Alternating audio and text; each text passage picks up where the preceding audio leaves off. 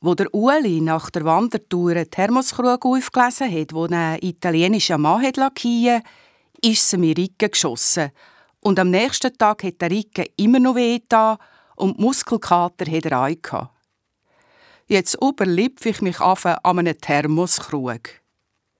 Die Wandertour war sowieso ein Fiasko.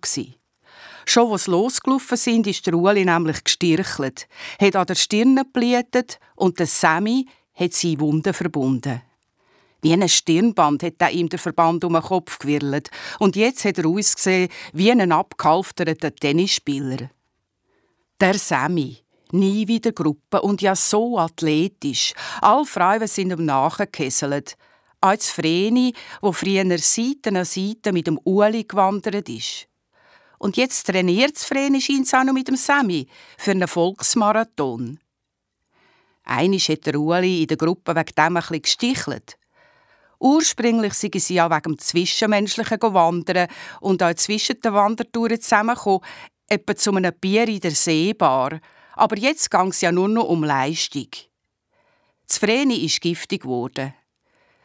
So Zeug sagen wir ja noch gerne, wenn man selber nicht mehr nachkommt. Und der Sammy, in der Trainingsphase sowieso kein Alkohol. Der Uli ist zur Wohnung rausgestrabt, in die Apotheke Salbe holen, gegen Muskelkater und Rickenweh. Beim Tennisspielen passiert, hat die Apothekerin gefragt. Nein, nein, beim Training für einen Volksmarathon.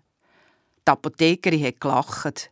Ja, diesen Marathon verdiene sie gut. Gerade vorhin war eine Frau da mit ähnlichen Beschwerden.